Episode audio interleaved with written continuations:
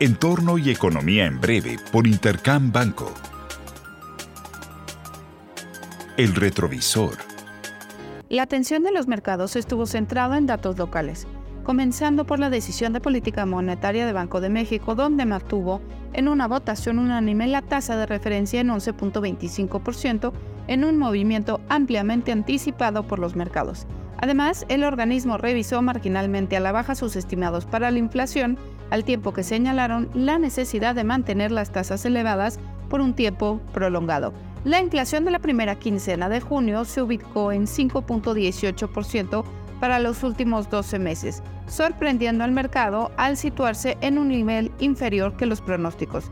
La inflación subyacente también se desaceleró a 6.7%, donde las mercancías comienzan a mostrar signos de enfriamiento. Adicionalmente, se publicaron las ventas al menudeo en nuestro país que señalaron un consumo que se mantiene fuerte.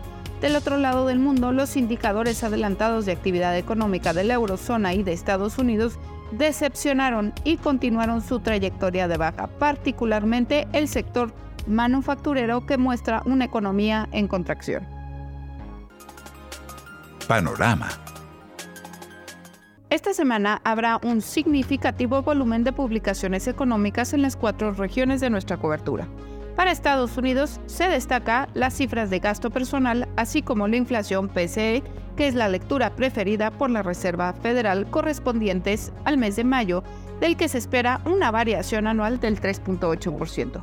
En México se darán a conocer las cifras del indicador global de actividad económica correspondientes al mes de abril, para lo que esperamos que se proyecte una modesta desaceleración a 2.4% derivada de una moderación en las actividades terciarias. En el caso de la eurozona se publicará el dato anticipado de la inflación del mes de junio, de la que se prevé una lectura anual de 5.6%, el menor registro desde el 2022. Finalmente, en China se darán a conocer los PMIs correspondientes a junio, para los cuales se esperan movimientos mixtos marginales con el indicador manufacturero permaneciendo en la zona de contracción por segundo mes consecutivo y el de servicios expandiéndose por sexto mes al hilo. Les deseo una muy buena semana. Yo soy Alejandra Marcos. Esto fue Entorno y Economía en Breve por Intercam Banco.